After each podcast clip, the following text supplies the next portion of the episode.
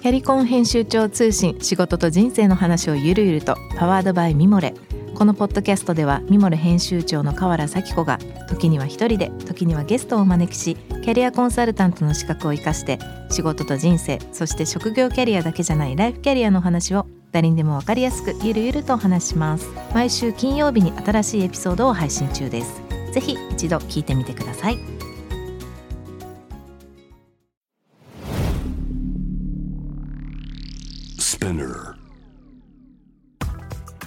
こんばんは、ナビゲーター中道大輔です。えー、Vision to the Future 日本のカルチャーを作り出すもの、こと、人の魅力を引き出し世界に向けての価値観を共有するクリエイティブプログラムです。先週ですねあの、まあ、何度かこの番組でもちょっと話させてもらってるんですけども、まあ、弊社キーチャーのカンパニーが日本の食文化を世界に向けて広げようというまあある種ちょっと壮大なプロジェクトの1ページをまあ、迎えまして、えーついに代々木上原に上原キッチンオープンしましたので、まあ、ちょっとバタバタしてる中で今日迎えますが、まあ、あのお近くにいらっしゃる方ぜひいらしていただければと思いますが、えーそんな中今日はですね LA 在住の曽苗光代さんにお伺いいろいろ話をお聞きしたいと思いますので、えーごゆっくりお聞きいただきたいと思います。番組への質問感想は番組ホームページのメッセージからお願いいたします。ツイッターは、えーハッシュタグビジョンフューチャーをつけて、ぜひつぶやいてください。えーそれでは、えーアメリカ LA 在住作曲家エージェントで、今 NHK の大河ドラマ、キリンが来るの音楽プロデューサーでもあります。曽苗光代さんです。どうもこんばんは。こんばんは。あのーそちらまだ今夜中の25時ということで、まあ、ちょっとね、あの収録なんですがライブに近い感じですいません そんな夜遅くにありがとうございますいやーありがとうございます。お迎えいただいて。あのまあでもリモートもう特にアメリカは慣れてらっしゃると思うんですけど最近どうですか、ええ LA は？そうですね。やっぱり、こう、リモート文化というのがだいぶ定着していて、あの、もう何事もリモート、ミーティングもリモート、もうこのズームのスケジュールが詰まってるっていう感じですね。まあね日本もだいぶそれに近づいてきましたけど、まあ、結構ええコロナもまた、まあ、LA というかアメリカ全体はね相変わらず大変だと思うんですが LA そうで大変ですね。なかなかね、やっぱりこの飲食とかがね、なかなかちょっと大変だなっていう印象が大きいんですけども、まあ、その中でロサンゼルス市とかはこの道にあの椅子を並べることを OK にしたりだとか、うん。すごくやっぱり街全体でいかにしてこう支えるかってところは考えてるなっていう、その LA らしいちょっとリベラルなうん。あの文化っていうのを感じる機会だったりしますね。なるほど。ちょっと最近のアメリカの状況などもねちょっとこれからいろいろ聞かせていただきたいと思いますがちょっとその前にえ僕の方からえ曽苗さんのちょっとプロフィールをご紹介させてください、えー、曽苗光代さん面白いお名前で結構ね珍しいと思いますが先ほどもちょっとありましたけど鹿児島県の奄美大島出身ということでカリフォルニア州大学ノースリッチ校を卒業後ハリウッドの大手映画作曲家エージェンシーに入社。日本人初の作曲家エージェントとして、えーまあ、1000作品以上のハリウッド映画やドラマシリーズに関わり、まあ、さらにですねゲームにハリウッド作曲家を起用するなどさまざまなことをやってらっしゃいます。2011年に音楽効果音制作テリックスミュージックを設立。オスカー賞グラミー賞の、受賞アーティストなどと日本と中国を主に、音楽や効果音などをまあ制作されてらっしゃると。そしてまあ先ほど冒頭でもちょっとお伝えしましたが、えー現在の、え放送中 NHK 大河ドラマ「キリンが来る」の音楽プロデューサーも務めていらっしゃいます、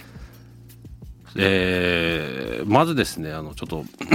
作曲家エージェンシーというどうなんですかね。あの日本にはなかなかないようなこうなんていうんですかカテゴリーのはい。ジョブで、まあ、仕事になる仕事になるかもしれないんですけど具体的にどのようなことをやってらっしゃるんですか、そうですね。そのハリウッドの文化というか、そのいわゆるあの業界文化の中でうん。すごく重要な役割というのがエージェントっていう人たちで、でこのエージェントという人たちはあのカリフォルニア州では特にそのエージェントになるためにはこのエージェンシーライセンスっていうのを持ってないといけないんですけども、何かというと他人にこう仕事を斡旋したりとか紹介をしたりとかするっていうのはそれがないとできないと。うん。じゃあそのエージェントって何をするんでしょうってなるとこのいわゆるハリウッド作曲家だけじゃなくってクリストファー・ノーランだとかうん。映画監督、あのブラッド・ピットだとか役者だとか、あの皆さんこうエージェントという方があの代理交渉をしてそしてプロジェクトにこうあの紹介をしてで中にはその複数のタレントをこうパッケージパッケージングっていうんですけども、こう集めてそれを映画スタジオ例えばワーナーブラザーズとかディズニーとかにこう紹介をしたりビジネスの交渉をするっていうのがエージェントの仕事になってきます。日本でいうとなんか事務,、事務所事務所って言ってますけど、まあ、なんかそれに近いような感じですか、ええそうですね、ちょっと事務所と典型的に違うところがやっぱりあるのがあって、そのエージェントというのと事務所の違いというのは、そのエージェントというのは制作には基本的には関わらないものであると。うん、で何をするかというと、あくまでその弁護士的な動き方、そのビジネスの交渉とか契約書の内容であったりというところもやるんですけども、それ以上のところは関わってこない。そして、その関係としては、その、なんというか、この本当に専門職になっていて、マネージメントと,、えーと、エージェントってまた違ったりするんですね。で、エージェントっていうのはあるカテゴリーの中における部分に、えー、そのタレントを紹介して、えー、その交渉をするところだけになるので、うん、もう例えばエージェントが誰かのミーティングに一緒に行くってことはないですし、うん、あの制作に関わるってことも基本的にはないですね。なるほどその中で、まあ、えー、曽根さんは、その音楽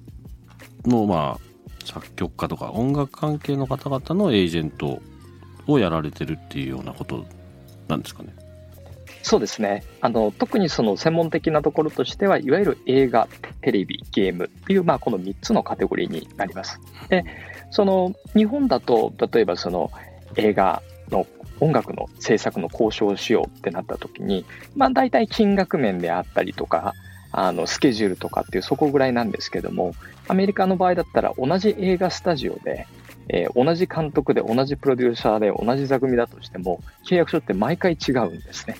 で、内容もすごく変わってくるし、条件も変わってくるし、そこをもうかなり細かく交渉していくっていうのが文化としてあると。で、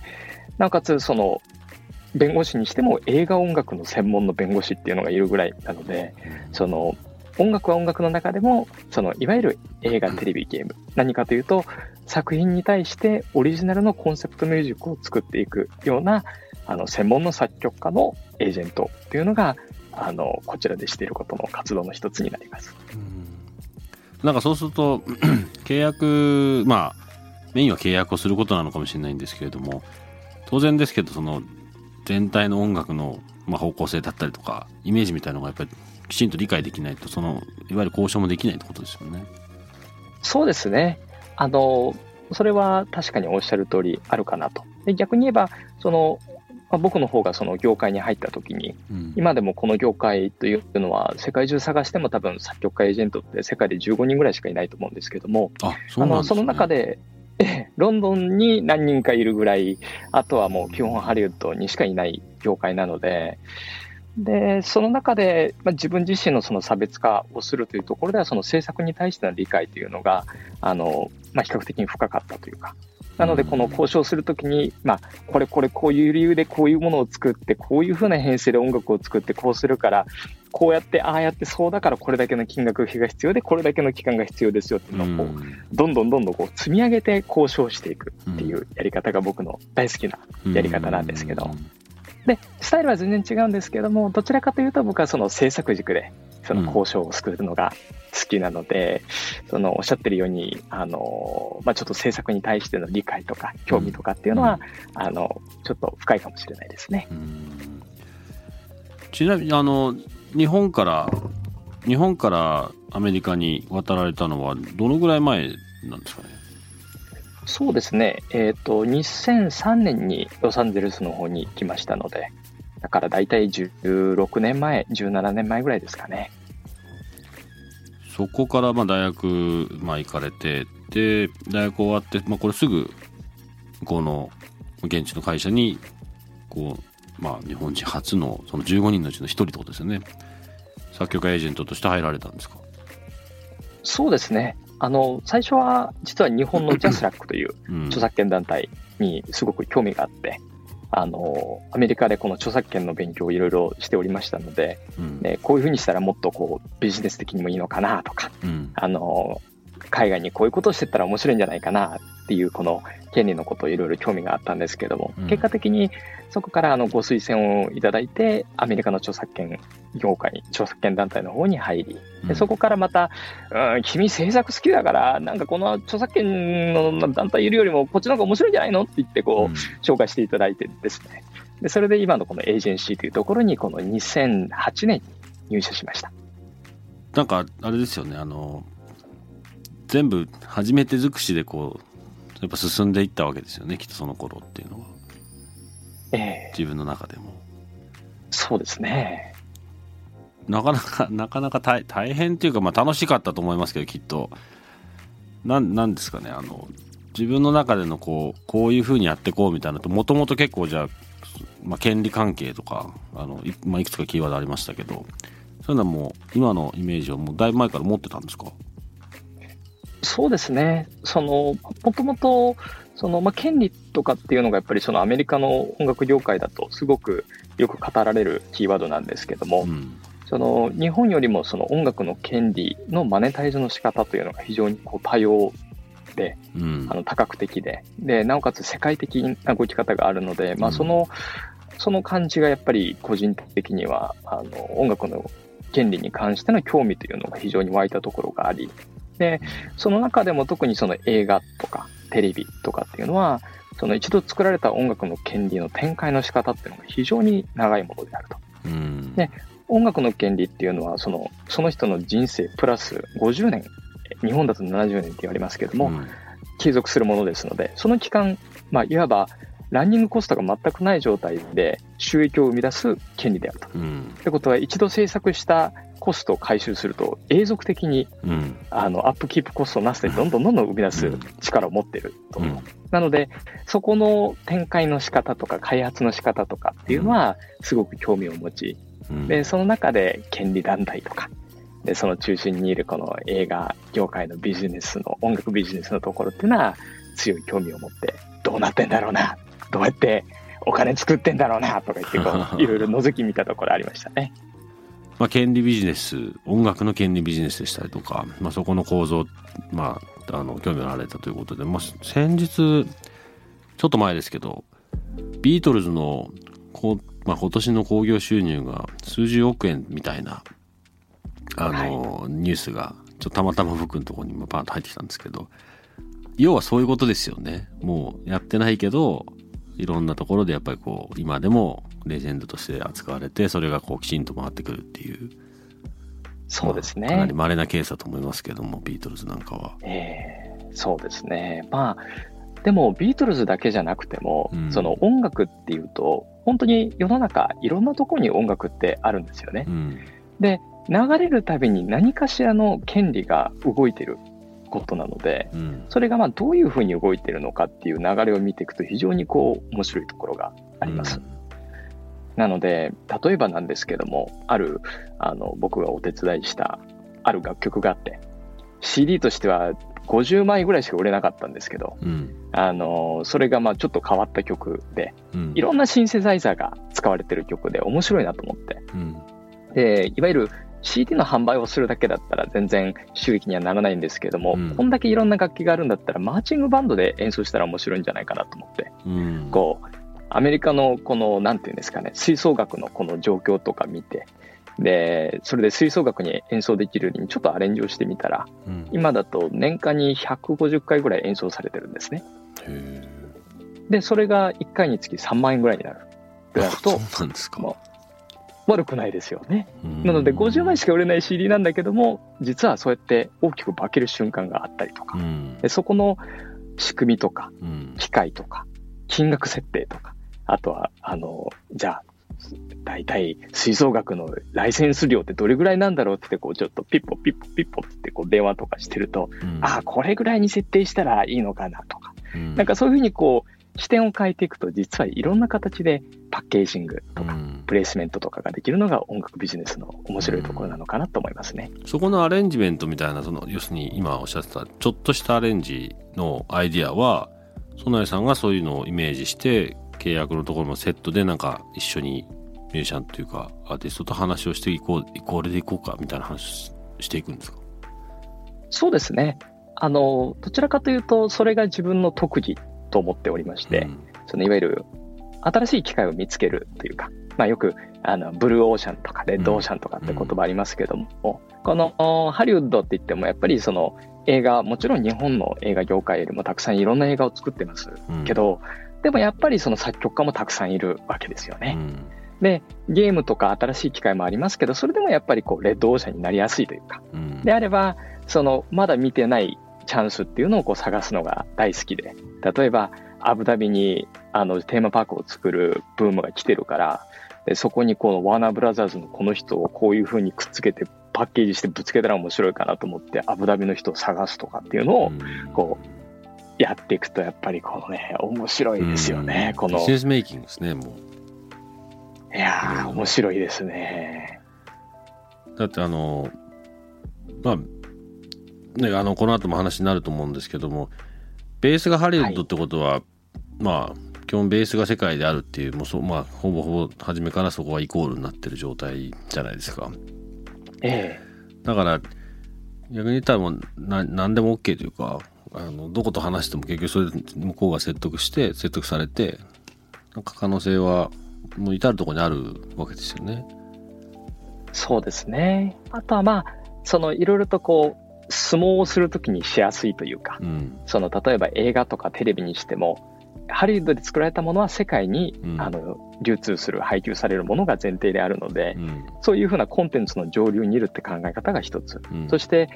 情報の発信元であるからじゃあハリウッドの人とやることによってあのいわゆるその KOL 的な形ではなくてブランディングという形で提供できるその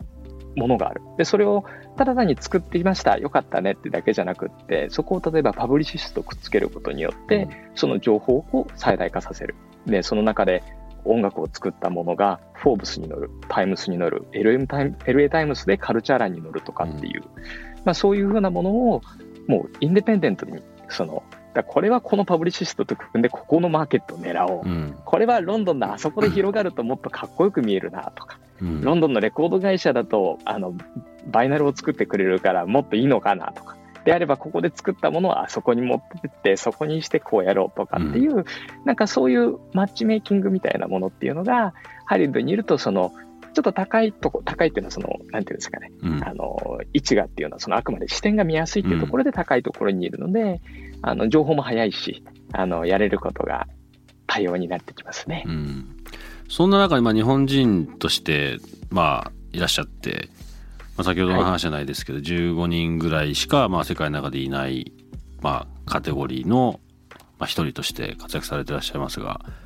そこは、あの、まあ、良くも悪くも、あの、どうですかね？いい点悪い点というか、ど、どんな、なんか、今までのケースとか、あ、これ日本人だったからできたな、みたいなことも、まあ、もしかしたらあるかもしれないですし、どう、どうですか？そうですね。あの、一番最初に思ったことは、日本人だからじゃあ日本の映画とかテレビの仕事を探してこれるとか、逆に日本人の作曲家をハリウッドにとかって思ったんですけど、うん、ただそれが実現できるのには10年ぐらいかかりましたかね。実際のところは、その世界でマーケットで見たときに、その日本の音楽のマーケット、そのコンシューマーとしてのマーケットっていうのは大きいんですけども、ただまあ、その日本のアーティストが海外にっていうマーケットが、あの、パッケージがやっぱりなかなか難しいところがあったりとか、うん、逆にその映画とかテレビのその制作規模とかも、比較的にそのハリウッドと比較するともうかなり規模が違ったりだとか、だからそれをビジネスの面でくっつけるところは難しくて、だから、それが逆にいい意味で吹っ切れて、もう日本人もアメリカ人もユダヤ人も、まあ、ユダヤ人が多いですからね、うん、この業界は。うん、まあ、全然関係なくって。で、本当に自由に、あの、もうそんなこと考えてもしょうがないやと思って、こう、吹っ切れて、うん、あの、どうやったら一番みんながこう、ワクワクするかなってことを考えながら、あの自由にのびのびと、あの、やってきた感じがあったので、正直その日本人のアイデンティティっていうのを感じた機会っていうのは、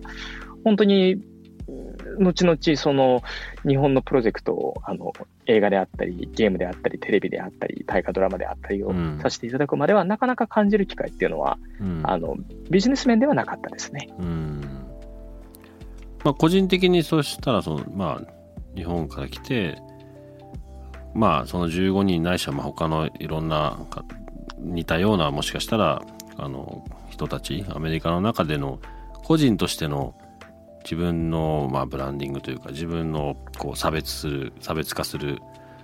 上では何か日本人的な発想だったりとかそういうところっていうのは何か気にしてたりとかそうあそういうことあったなみたいなことってのはありました？そうですね。うん。まあ、あの、これは本当にありがたい先人が作ってきてくれた日本人ブランドというものだと思うんですけども、こう、比較的に信用されやすいということ。もうこれがそのアイデンティティ云々っていうところよりは、トヨタが壊れない車だとか、あの、本当にそういうところから始まったりするわけですけども、やはりその日本人っていうそのアイデンティティの中にあるものの一つとして信頼できるっていうところがバックボーンにあったっていうのは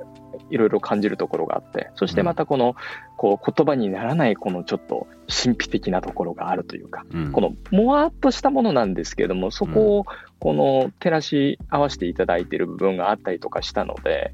だからまあ実際自分の英語の方特にそのこの業界入った時にはやっぱり日本人としてのアクセントが強かったと思うんですけども、うん。まあ、それ以上にそのあ日本人だなってことがネガティブではなくポジティブになってきた、うん。でそれがもう何十年100年以上にわたってこう過去の人たちが築いてきたブランドっていうのにやっぱ感謝してるところは多かったですね。うん。日本人としてはなかなかあのベースとして信頼されてるっていうのはもう僕も本当にすごくよくわかりますし、まあ、その、まあ、恩恵じゃないですけどね。あの、ええ。ベースはすごくあるなとはやっぱ思いますよね。そうですね。中道さんの場合きっとお若い頃にロンドンにいらっしゃったので、うん。そういう場面とかって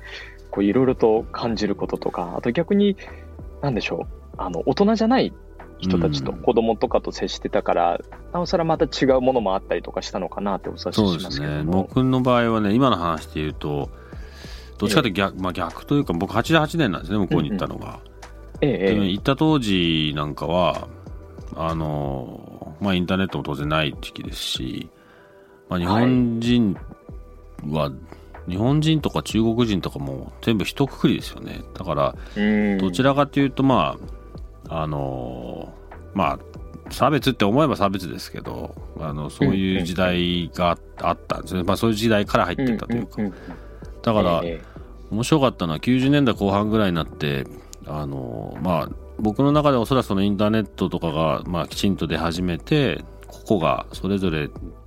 自分の情報を自分でこう配信、まあね、入れていけるようになってからですけど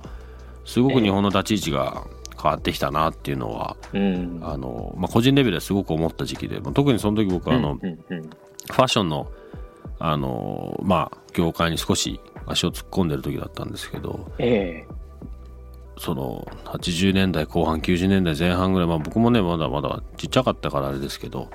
日本人がすごいクールって思われてるおしゃれとか、あのまあ、そういう、まあ、すごく表面的なところでしたけどそういうところから、特にでもね女性でしたね。あのイギリス人とか外人に、外国人にあの日本人の女性はすごくモテてましてその流れで、えなんか、あのーまあ、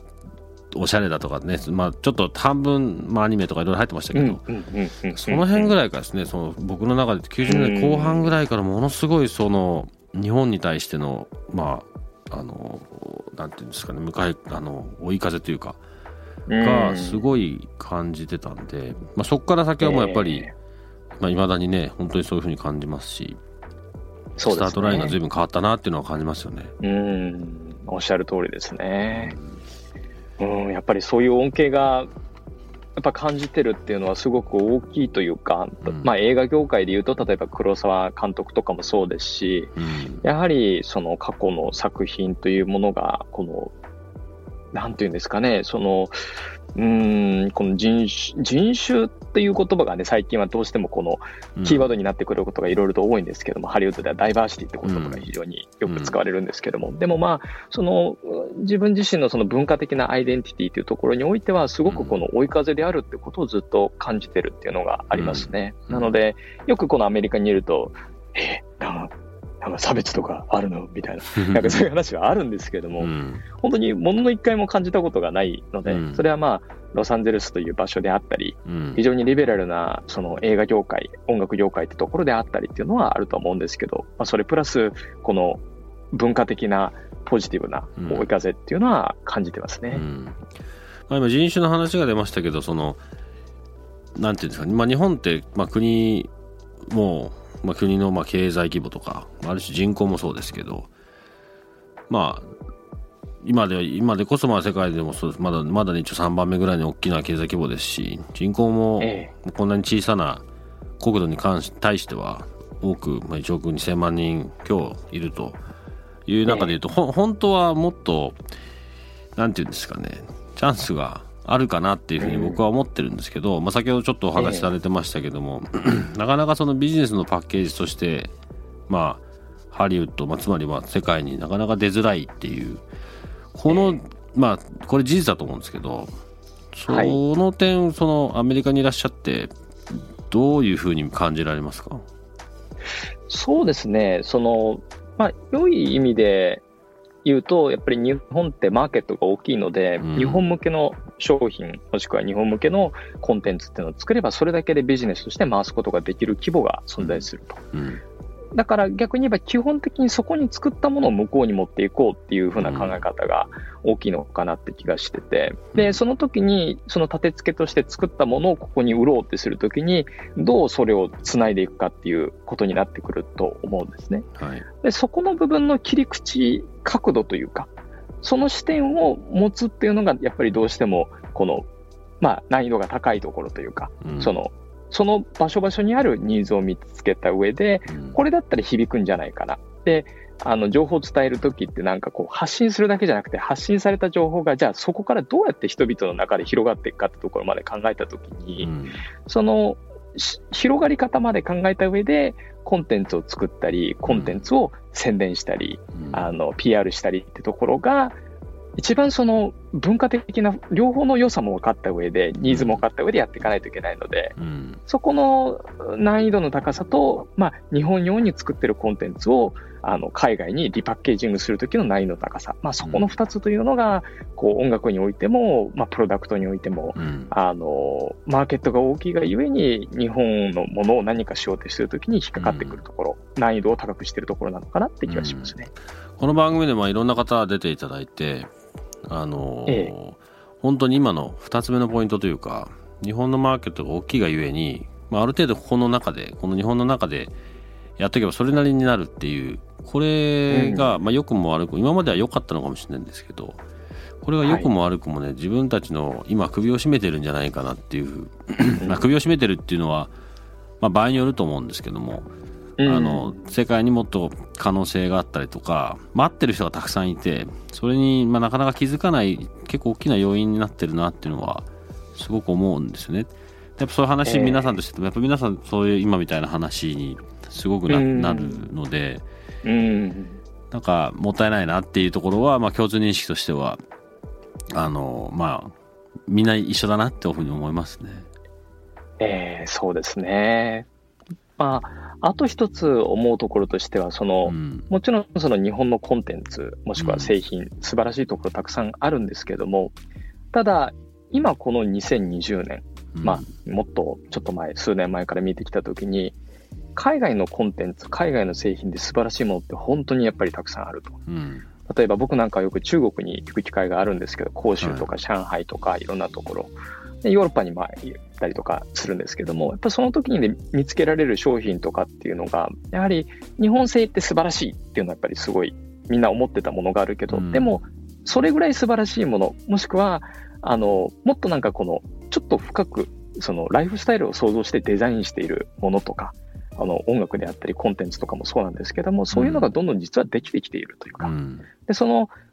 プロダクションのクオリティっていうのが、製品のクオリティっていうのが、どんどんどんどん実は、その、日本の超優位性っていうのが狭まってきてるってところも感じてたりだとか、うん。でそこに対して、この、あの、良い意味でこの日本製っていうものに対して自信を持ってるのはいいんですけども、うん。そこにあまりにもこの自信を持ちすぎてると、その大事な、そのオポチュニティとか、その成長する機会であったりっていうのを、こう、損失してしまう、損失してしまうんじゃないかなって気もしたりしますね。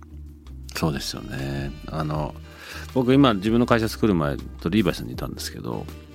ええ。あのまあデニムねデニムなんででその時まあグローバルの一応デザインのダイレクターということでやってたんですが、まあ、メイドインジャパンのデニムって、まあ貝原さんとかまあいろいろあのあるんですけどもええ。なんていうんですかねこうまあクオリティが高いからということであのまあ前には出していろいろやるんですけどその時もやっぱすごくもうもう結構10年近く前もう78年前ですけど、はい。中国とか、まあ、トルコとかいろいろあるんですけどうんうん。そんなに本当にあのクオリティが変わらなくなってきて実際中国なんかはうん。本当にそういう、まあ、世界の工場として投資を本当にずっとやり続けてきているので本当に変わらなくなってきてるんですよ、もうものものとしての差というか。だから、今あの おっしゃってくれたようになんていうんですかね。もものとものの勝負はそんなにもうするべきじゃないけどもなかなか日本ってこうものありきで話をしてしまうことがまだすごく多いので、そういう意味でもそのまあその 音楽業界、まあ、特にハリウッドの中に先ほどからちょっと出てましたけどパブリシスト、まあ、要するに PR する人だと思うんですけどもそこが初めから、あのなんていう戦略上、まあ、非常に重要なパートとして入っていてでこれをどういうふうにまあ伝えるかコミュニケーションしていくかっていう、それがもう音楽だろうがもう映画も当然そうでしょうし、まあ、もう全てにおいてそのそこが重要だっていうのをよく分かってるっていうのは結構学学ばなきゃいけないしそれができたらもっといろんなことが、あのできるんじゃないかなっていうふうには僕は思ってますね。うん、そうですね。そうですね、本当に。うん、あのでまあ日本のね音楽もあの日本で作ったものを出すというよりかは何かしら違う形で初めからきっとね世界のこと考えてればいろんな角度のいろんなことできるんじゃないかなって、まあ、あの僕はまあ音楽業界でも何でもないんで分かんないですけどそういう意味ではただ一般的な考え方としては、なんか可能性あるかなと思うのでねそこはあのぜひ曽根さんにいろいろやってもらえたりすると、まあね、日本人としてはいいかなと思うんですが。いやーそういうふうなことができるように頑張っていきたいなと思ってますね、本当にね。はい。ということで、えー本日はですね、あの、LA にいらっしゃいます音楽プロデューサー、曽内光陽さんをお迎えしてきましたが、来週また、あの、お付き合いいただきながら、ちょっとまた別の話のね、深い話を聞かせていただきたいと思いますので、また来週ぜひよろしくお願いします。はい、ありがとうございました。J-Wave Vision to the future Vision to the Future、え中道大輔がお送りしています。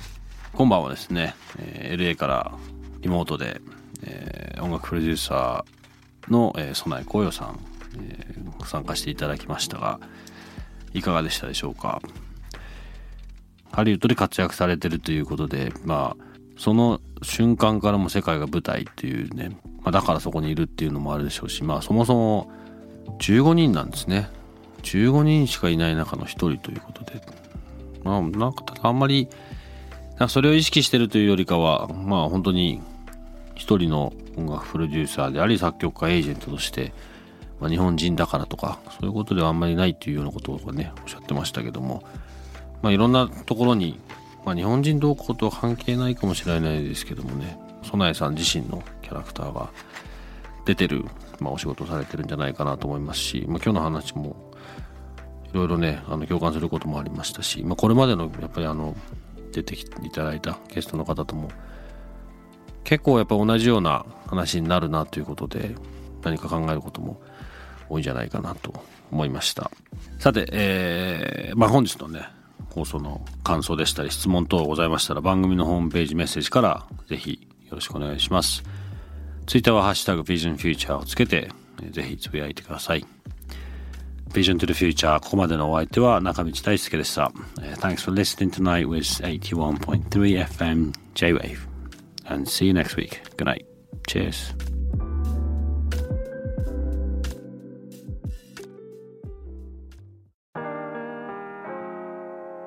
美容家の神崎めぐみと編集者の大森洋子でお届けする雑談ポッドキャスト「ウォンと私のお名前なんての?